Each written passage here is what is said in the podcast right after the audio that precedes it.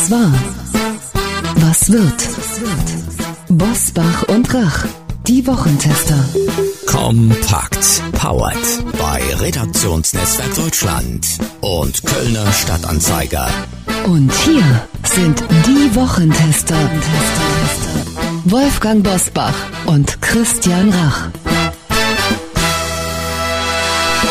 Mittwoch, 22. September 2021. Noch vier Tage bis zur Bundestagswahl. Hallo und herzlich willkommen zu unserem Wochentester Wahl-Countdown mit Christian Rach aus Hamburg. Und mit Wolfgang Bosbach heute aus Bad Iburg. Täglich um 17 Uhr mit den aktuellsten Zahlen und klaren Standpunkt. Regierungsbildung auch von Platz 2 aus. Selbstverständlich. Das war der Rat von CDU-Vize Volker Bouvier an seinen Kanzlerkandidaten und Parteichef Armin Laschet. Doch dafür müsste die Union am Sonntag erstmal hinter der SPD landen. Wie die Union in vier Tagen noch aufholen will, das erklärt uns heute im Wochentester Wahlcheck Volker Bouffier, der hessische Ministerpräsident und stellvertretende CDU-Bundesvorsitzende. Der Wochentester Wahlcountdown. Heute mit der Frage: Kanzler für Lau. Fehlt Armin Laschet im Wahlkampf eine Erzählung? Und auch in unserem täglichen Wahlcountdown an unserer Seite ist unser Redaktionsleiter Jochen Maas mit den aktuellen Themen des Tages. Hallo aus Köln zum Wochentester Wahl-Countdown. Gleich starten wir mit CDU-Vize Volker Bouffier in unseren letzten Wochentester-Wahlcheck vor dieser Bundestagswahl. Doch vorher noch ein Blick auf den aktuellen Wahltrend von Forsa für RTL und NTV. Auch diese Umfrage ermittelt, wie tags zuvor schon INSA, einen leichten Zugewinn für die Union um einen Prozentpunkt auf 22 Prozent. Die SPD bleibt bei 25 Prozent, die Grünen 17 Prozent. FDP 11 Prozent, AfD 11 Prozent und Linke 6 Prozent. Bei dieser Bundestagswahl wird erwartet, dass rund die Hälfte der Wahlberechtigten per Brief wählt. Das wäre ein neuer Rekord. Und deshalb sollte Ihr Wahlbrief am besten heute noch, spätestens am Donnerstag im Postkasten sein, wenn Sie absolut sicher gehen wollen, dass Ihre Stimme das Wahlamt rechtzeitig erreicht. Sogar Angela Merkel bediene sich dieses Mal des Mittels der Briefwahl, erklärte Regierungssprecher Steffen Seibert. Ob sie schon gewählt hat und wen sie gewählt hat, das hat die Kanzlerin nicht verraten. Frage an euch, wie und wo wählt ihr eigentlich am Sonntag? Ja, ich wähle natürlich in meiner Heimatstadt. Äh, ich gehe dahin, ich mache das immer, ich verpasse eigentlich keine Wahl, sei es die Landeswahlen oder natürlich erst recht nicht die Bundeswahlen und äh, immer das gleiche Wahllokal, das ist in einer Schule gelegen und ja, die Uhrzeit, die variiert. Und wie ich wähle, ich nehme natürlich meinen eigenen Kugelschreiber mit. ich wähle genau wie Christian Rach, allerdings nicht in Hamburg, sondern in meiner Heimatstadt Bergisch Gladbach. Bei mir ist es keine Schule, sondern ein Kindergarten. Wir haben ja in, in Deutschland im Gegensatz zu anderen Ländern, es sind nicht viele, aber doch einige, keine Wahlpflicht aber ein Wahlrecht, das man auch in Anspruch nehmen sollte. Denn äh, man sollte sein eigenes Schicksal und das Schicksal des Landes nicht in die Hände anderer legen, wenn man es selber, wenn auch nur im bescheidenen Umfange beeinflussen kann. Was ich wähle, verrate ich natürlich auch nicht. Klar, ja, Wahlgeheimnisse. Hm? Aber mal scherzhaft gefragt, wir können schon davon ausgehen, dass Angela Merkel CDU wählt. Ne? Ja, ich nehme an, sie möchte auf Dauer in Deutschland Boden bleiben. Die wird ein hohes Interesse an einem guten Wohlergehen des Landes haben und deswegen zweimal CDU angekreuzt haben. Ja. Entschuldigung, willst du noch was sagen, Christian? Ich äh, wollte nur sagen, der Rat von Volker Bouffier, äh, wir können ja kurz vorher, bevor er uns selbst seine Sichtweise dazu gibt, kurz darüber sprechen. Ich äh, bin erstaunt darüber, dass auch so ein alter Haudegen und wirklich verdienter Politiker nicht sieht, dass wenn die CDU nicht stärkste Fraktion wird, dass sie vielleicht eine Erneuerung braucht und die ist am besten natürlich in der Opposition zu machen. Also ich bin gespannt auf seine Argumente, warum er sagt, auch als Nummer zwei soll die CDU sich an der Regierung beteiligen. Das muss erklärt werden. Das werden wir ihn fragen, nach nur einem Werbespot im Wochentester Wahlcheck. Wir haben noch vier Tage bis zur Bundestagswahl. Wir bedanken uns bei unserem Werbepartner Bookbeat für die freundliche Unterstützung unseres Wahlcountdowns. Bookbeat ist die Hörbuch-Flatrate in Deutschland mit Zugang zu mehr als 300.000 Büchern direkt auf Ihrem Smartphone, Tablet oder Notebook. Mit Bookbeat können Sie so viele Hörbücher im Monat hören, wie Sie möchten und für jeden ist etwas Spannendes dabei. Zur Bundestagswahl hat Bookbeat eine besondere Liste mit aktuellen Titeln angelegt. Diese finden Sie in den Show Notes verlinkt. Und natürlich finden Sie bei Bookbeat auch die spannendsten Hörbücher unserer Wochentester-Gäste. Neue Irre. Wir behandeln die Falschen von Dr. Manfred Lütz zum Beispiel. Wir haben mit ihm erst kürzlich noch über das Psychogramm dieses Bundestagswahlkampfs gesprochen. Seine Diagnose, der Irrsinn hat weltweit die Macht übernommen. Lütz ist aber ganz entspannt, wenn er auf die Spitzenkandidaten bei der Bundestagswahl schaut. Seinen Bestseller Neue Irre hören Sie bei Bookbeat. Unter bookbeat.de slash Wochentester erhalten Sie einen Gratismonat Bookbeat Premium und können die Hörbuch Flatrate auf die Probe stellen. Ein Monat Bookbeat Premium gratis, exklusiv für Wochentester Hörerinnen und Hörer. Sichern Sie sich unser Angebot im Internet unter bookbeat.de slash Wochentester. Oder nutzen Sie einfach den Rabattcode Wochentester. Alles kleingeschrieben, gute Unterhaltung mit Bookbeat der Hörbuch Flatrate. Fragen wir doch, fragen wir doch. Wolfgang Bosbach und Christian Rach sind die Wochentester. Tester, Tester. Regierungsbildung auch von Platz 2 aus? Selbstverständlich, das sagte CDU-Vize Volker Bouffier Anfang der Woche in einem Weltinterview. Denn er erwartet eine für längere Zeit unübersichtliche Lage, Zitat, nach dem 26. September. Mit welchen Inhalten geht die Union in den letzten vier Tagen in den Wahlkampf?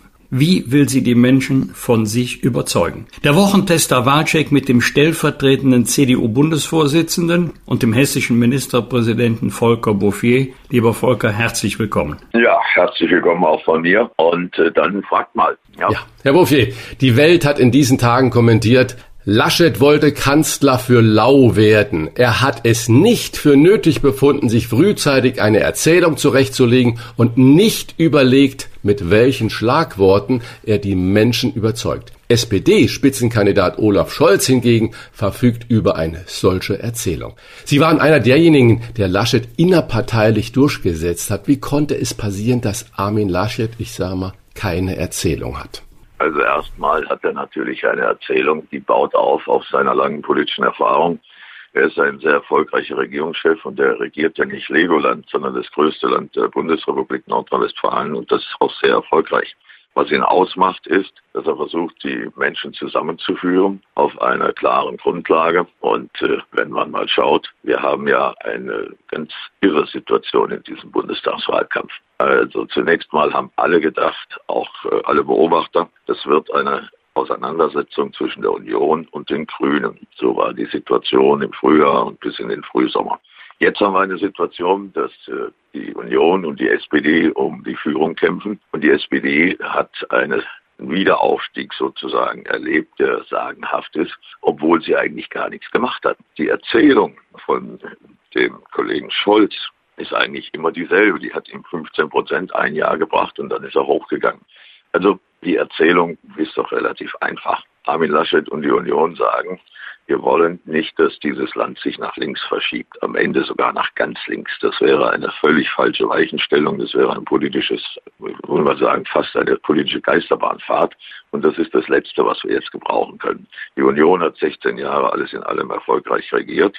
Und wir müssen für die Zukunft ein Veränderungsjahrzehnt gestalten.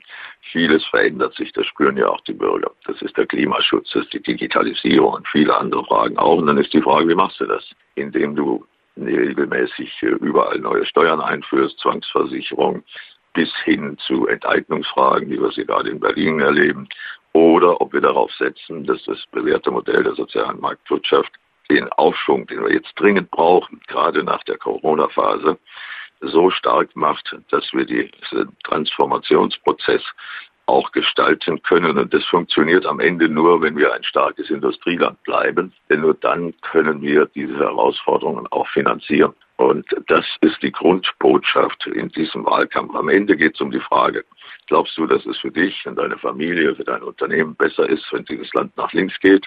Oder glaubst du, es ist besser eine Politik von Maß und Mitte, die darauf setzt, dass wir den Menschen nicht alles und jedes vorschreiben, sondern die diese Kräfte freisetzt, die wir brauchen, um einen richtigen Aufschwung zu erzielen. Lieber Volker, du weißt ja, wenn man jetzt vor allen Dingen im Straßenwahlkampf ist, am Stand steht, dann hat man ja. nicht beim Gespräch mit den Bürgerinnen und Bürgern eine Stunde Zeit, sondern allenfalls wenige Minuten. Äh, was wären neben dem, was du gerade gesagt hast, so deine Kernbotschaften über das Linksverschiebung hinaus? Also, dass die Union gegen Rot-Rot-Grün ist, das ist bekannt. Ist auch richtig, dass wir das betonen. Aber reicht es aus oder müsste man nicht noch mehr betonen, wofür wir sind? Ja, wir sind für einen vernünftigen Mix von Reduzierung der klimaschädlichen Emissionen und gleichzeitig dem Aufbau neuer Wertschöpfung. Das muss einander sozusagen ineinander greifen. Nur Klimaschutz auf Teufel komm raus wird dazu führen, dass wir unsere Arbeitsplätze verlieren und den Wohlstand nicht halten können. Und wenn die Menschen ihre Arbeit verlieren, dann werden sie auch nicht mitgehen bei den Anstrengungen für den Klimaschutz. Einfacher ausgedrückt, wer die Arbeit verliert, dem ist die Umwelt egal. Genau das darf nicht passieren. Hinzu kommt ja eins. Wir können in Deutschland das Klima ja nicht alleine retten sondern wir haben eine Verpflichtung und wir haben auch eine Chance. Und die sieht so aus, wenn wir viele andere Länder auch davon überzeugen können, dass es gelingen kann, aktiven Klimaschutz und Wohlstand zusammenzubringen, dann werden sie uns gegebenenfalls folgen. Das, was zurzeit passiert, in den großen Ländern, in Russland, in China, in Indien und wo überall, die gehen ja gerade mal den entgegengesetzten Weg. Und die kann man nicht mit Verboten erreichen oder ähnliches mehr, sondern nur überzeugen, wenn die sehen, das kann gelingen, ein Land zu bleiben mit Wohlstand und gleichzeitig entsprechend auch die Emissionen zu reduzieren. Und das ist das Gegenteil von dem, was Frau Baerbock zum Beispiel sagt. Sie sagt, äh, Verbote seien die beste Innovation. Das halte ich ehrlich gesagt für Quatsch. Das meiste, was die Menschen machen bei Verboten, ist zu überlegen, wie sie sonst vorbeikommen. Wir brauchen nicht Verbote, sondern wir brauchen Innovation, wir brauchen Kreativität und das kann man nicht verordnen. Deshalb sind wir für Technologieoffenheit und deshalb halten wir uns auch an die Regeln, die wir uns gegeben haben. Wir wollen 245 klimaneutral sein. Das ist eine riesen Anstrengung. Und das kriegen wir nicht hin mit Verboten und auch nicht mit äh, ganz viel Bürokratie. Das kriegen wir nur hin, wenn wir einen richtigen Wirtschaftsaufschwung organisieren. Und das geht nicht mit äh, höheren Steuern. Das geht nicht mit noch mehr Eingriffen, sondern es geht nur, wenn wir entsprechend Raum geben für eine technologische Entwicklung. Der zweite Punkt, der ein sehr entscheidender für mich ist, ist das Thema der Sicherheit, der inneren Sicherheit wie auch der äußeren Sicherheit. Wenn wir allen Ernstes auf die Idee kommen, aus unserem Beitrag zur NATO nicht mehr zu erbringen, darüber zu diskutieren, ob wir vielleicht mit Russland neue Wege gehen sollen, dann untergraben wir unser sicherheitspolitisches Fundament. Auch im Innern bin ich der Auffassung, dass äh, innere Sicherheit ein Kernanliegen sein muss. Das ist etwas, was die Bürger zu Recht vom Staat erwarten und wo wir auch entsprechend liefern müssen. Und da gibt es viele Vorstellungen auf der linken Seite, die ich für falsch halte. Und im Kern will ich mal sagen, wenn wir mal überlegen, was in unserem Land gerade los ist, das ist schlimm. Und wenn wir dieses Land beieinander halten wollen, muss klar sein, dass für alle die gleichen Regeln gelten. Wenn einer sein Auto irgendwo äh, auf, auf der Kreuzung parkt, dann kriegt er zu Recht ein Bußgeld. Wenn einer sich Aktivist nennt und hängt sich äh, irgendwo an der Autobahn runter und gefährdet sich und andere, dann wird anschließend darüber diskutiert, ob man so etwas verfolgen soll. Natürlich muss man dies verfolgen. Und diese Relativierung, gerade in der inneren Sicherheit, das halte ich für falsch und ist ein wesentlicher Punkt für unsere Zukunft. Die Menschen dürfen und müssen darauf vertrauen, dass hier mit gleichem Maß gemessen wird und dass wir hinter der Polizei stehen. Aber Herr Bouffier, äh, Sie haben das jetzt alles, äh, die große Melange gemacht. Die Frage war, äh, was mhm. ist die Erzählung von ähm, Armin Laschet? Wenn ich jetzt mal Olaf Scholz sehe, der sagt 12 Euro, 12 Euro, 12 Euro. Die Renten äh, sind sicher und äh, danach kommt äh, nicht mehr so viel und die Mieten müssen gedeckelt werden. Das heißt, das sind diese drei Punkte, die er in einem Satz sagen kann. Und das ist die Erzählung. Und diese Erzählung der CDU oder was der Spitzenkandidat dann natürlich da von sich geben sollte, die fehlt natürlich. Sie haben ja das wunderbar zäsiert Aber wenn wir jetzt das Zukunftsthema bei dieser Wahl, nämlich den Klimawandel, wirklich sehen, und ich glaube, da gibt es ja keine zwei Meinungen, dass das das entscheidende Thema sein wird in den nächsten Jahren, und wir 16 Jahre CDU haben, dann muss man doch konstatieren, dass es vielleicht nicht mit der richtigen Geschwindigkeit angegangen wurde. Und äh, wie kommt man dann dahin, wenn sich jetzt das Ausland schon große Gedanken darüber macht, dass die Deutschen ihre wirtschaftlichen Aufgaben total vernachlässigen, wie der Economist äh, geschrieben hat, äh, dann müssen wir uns doch da auch Sorgen machen. Und da fehlt doch die Erzählung der Wirtschaftspartei und der Volkspartei CDU in drei oder vier Punkten, die jeder versteht. Naja, es ist natürlich richtig. Ich nehme mal das Beispiel Olaf Scholz. Der erzählt eigentlich immer nur stoisch drei Sätze. Wenn man dahinter mal fragt, wie soll das eigentlich gehen, kommt nichts mehr den Mindestlohn jetzt amtlich festzusetzen, halte ich eh für falsch, weil das sollten die Tarifpartner machen, aber dessen mal ungeachtet. Der Mindestlohn nützt nichts, wenn die Arbeitsplätze weg sind. Und deshalb ist der zentrale Punkt und unsere Erzählung. Die Union hat große Krisen gemeistert. Denken Sie an die Finanzkrise und anderes mehr. Und äh, es stimmt ja auch nicht, äh, dass nichts geschehen wäre, auch zum Beispiel beim Klimaschutz. Wir haben seit 1990 den CO2-Ausstoß um 42 Prozent gesenkt. Und wir streiten nicht darüber, dass wir noch erheblich weiter uns anstrengen müssen. Was ich nicht akzeptieren will, ist nach dem Motto, da sei nun mal gerade gar nichts geschehen. Im Übrigen, unsere Erzählung ist jetzt mal auf den Punkt gebracht. Wir vertrauen mehr dem Wettbewerb. Wir vertrauen mehr der Kraft und der Entscheidung des Einzelnen als durch staatliche Verbote und Eingriffe und das gilt für alle anderen Bereiche auch. Und warum vertrauen wir? Weil wir aus der Erfahrung wissen, dass das der bessere Weg ist. Nehmen wir mal das Beispiel der Finanzkrise. Dort war die Staatsverschuldung noch höher als heute. Wir haben danach die Steuern nicht erhöht, sondern wir haben einen Wirtschaftsaufschwung bekommen und haben anschließend mehr Steuern eingenommen, mehr investiert und sogar seit 2016 eingehalten, dass wir keine neuen Schulden machen. Also die Union hat gezeigt, dass sie es kann und das ist unsere Erzählung auch gegenüber den Herausforderungen, die wir jetzt haben. Zweiter Punkt. Wir halten nichts davon, völlig unrealistische Ziele auszugeben, die man nicht erreichen kann, wenn man nicht sozusagen das ganze Gefüge erschüttert. Und das bedeutet sehr konkret, und ich komme nochmal drauf, wir müssen Technologie offen bleiben. Klingt so furchtbar technisch. Aber wenn wir es nicht schaffen, zwischen Wasserstoff, grauem, blauem Wasserstoff, Elektromobilität und moderner Technologie einen breiten Mix zustande zu bringen, werden wir weder dem Klimaschutz helfen können, noch werden wir die Arbeitsplätze und den Wohlstand erhalten. Und da gilt der alte Satz, wir stehen für die Prinzipien der sozialen Marktwirtschaft und das hat uns in der gesamten Zeit der Bundesrepublik auch in schwierigen Situationen geholfen und wenn Sie so wollen, ist das unsere Erzählung soziale Marktwirtschaft gegen staatlichen Dirigismus. Lieber Volker, lass uns noch mal kurz über ein großes Thema sprechen, das allerdings im Triell etwas zu kurz kam. Wie sichern wir unseren Wohlstand? Die einen werden sagen durch Umverteilung, die anderen werden sagen durch Fleiß, durch Wettbewerbsfähigkeit. Aber viele werden auch denken, möglicherweise auch sagen, was für einen Wohlstand. Ich habe keinen Wohlstand. Ich glaube nicht, dass ich in Wohlstand lebe oder in Zukunft leben werde.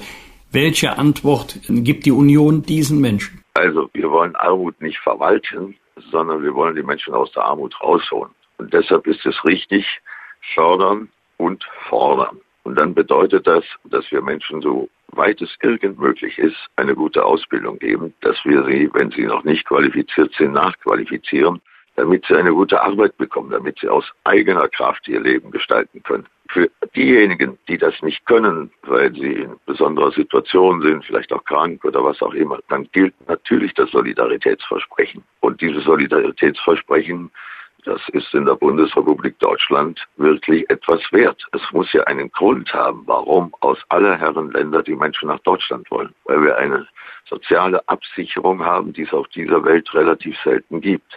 Wir zahlen eine Billion für soziale Maßnahmen. Das ist eine bewusste Entscheidung. Das können wir aber nur, wenn das irgendjemand auch verdient. Es muss ja irgendwie bezahlt werden. Die Alternative ist, sie machen nur noch Schulden. Und deshalb schließt sich da der Kreis. Nur mit einer starken Wirtschaft können sie engagierte Sozialpolitik betreiben. Und genau das tun wir.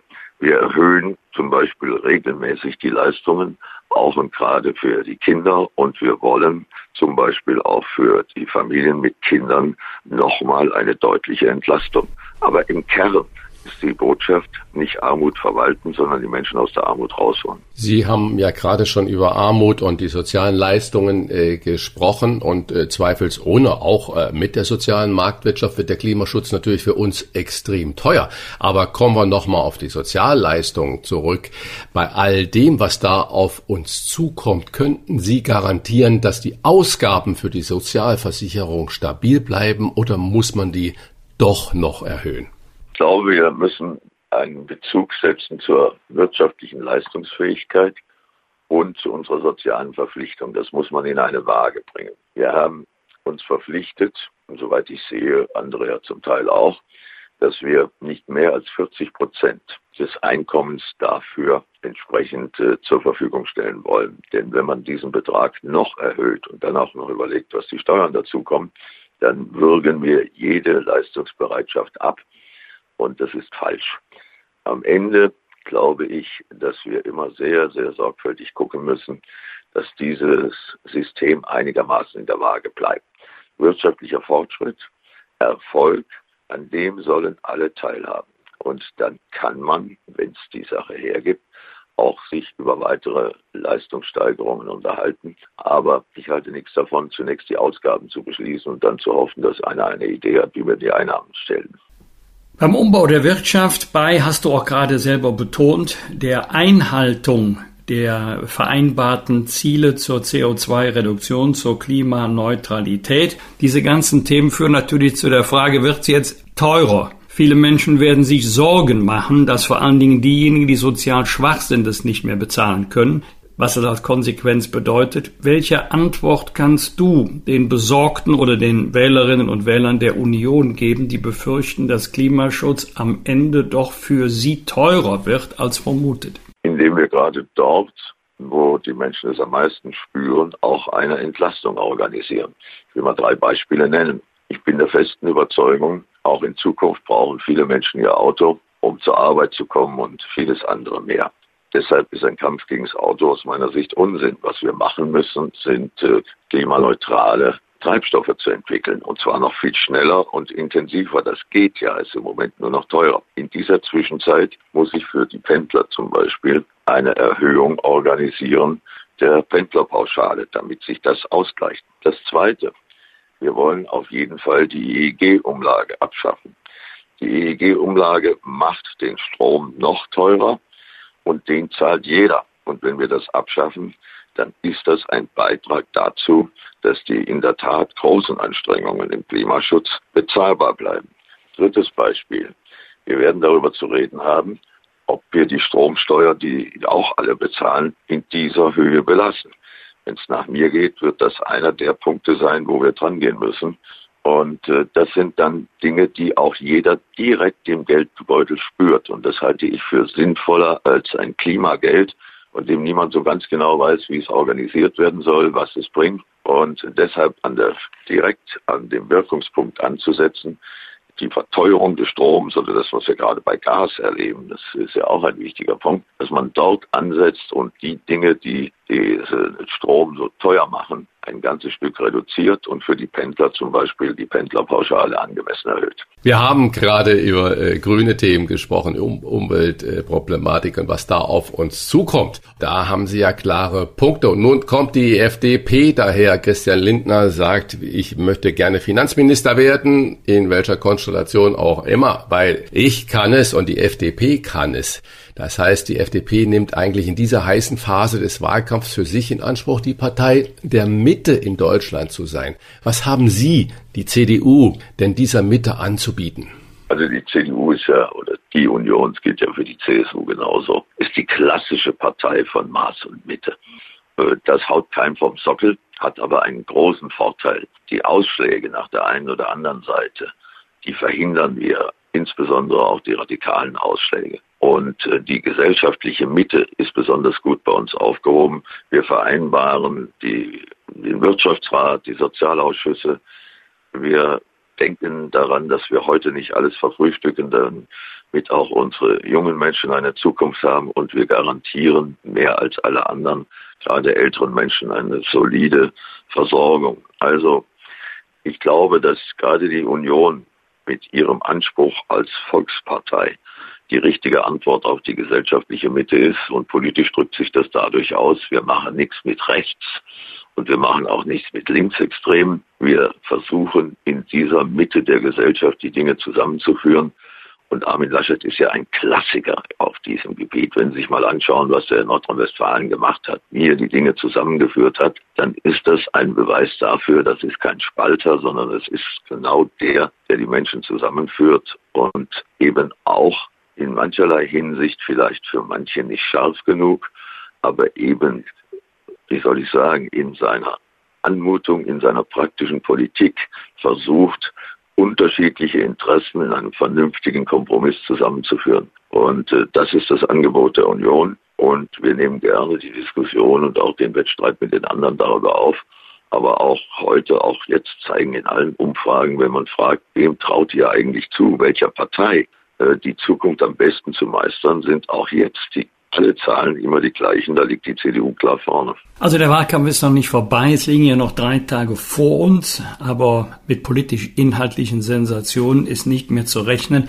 Wenn du zurückblickst, Volker, gab es für dich Themen, wo du sagtest, bin ich überrascht, dass diese Themen im Wahlkampf keine oder noch keine Rolle gespielt haben? Ja, im Wahlkampf ist das Thema Europa, Außenpolitik so gut wie gar nicht vorgekommen.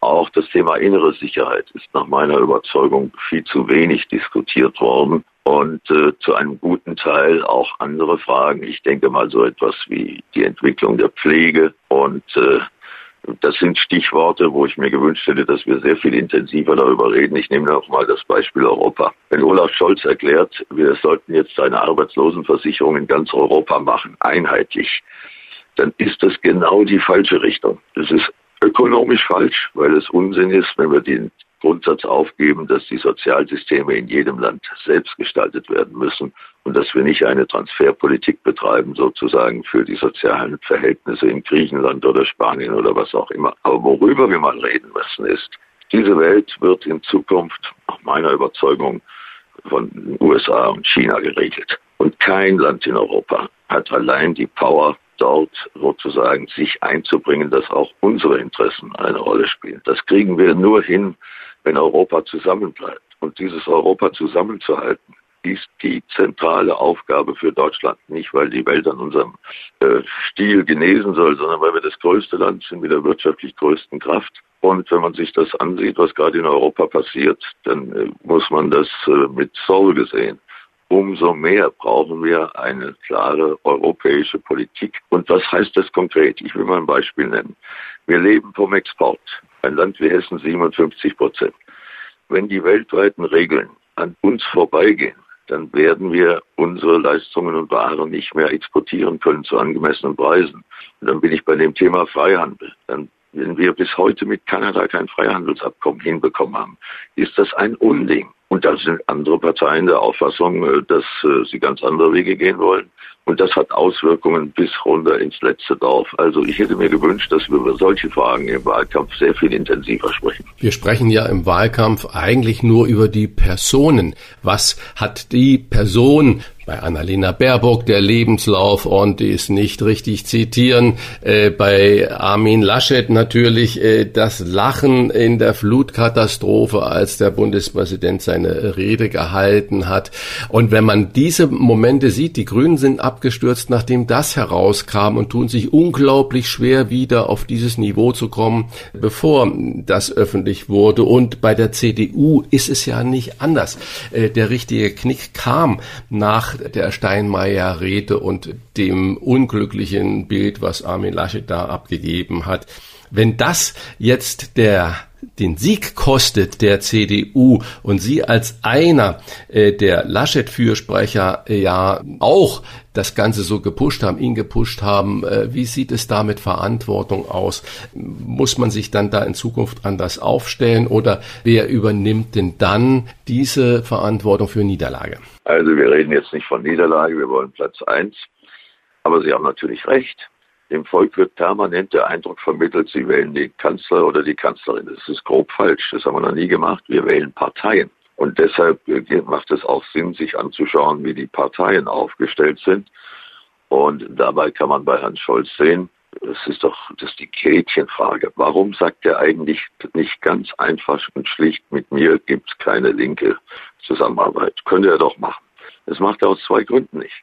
Weil in seiner eigenen Partei es eine ganze Menge gibt, die das wollen und weil er die dann auf Dauer nicht ruhig stellen kann. Zum Zweiten versucht er wahrscheinlich die FDP damit äh, unter Druck zu setzen nach dem Motto, ihr müsst mit mir gehen, denn äh, sonst muss ich ja mit den Linken gehen.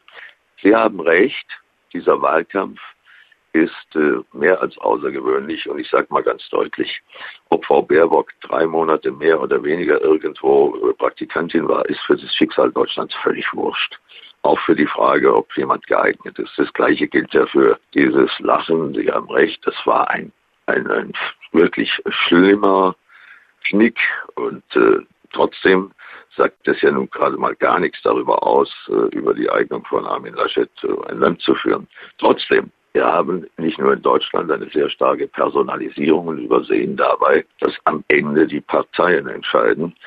Und darum geht's denn. Und äh, am Ende, drei Tage vor der Wahl, ist die Sache relativ einfach.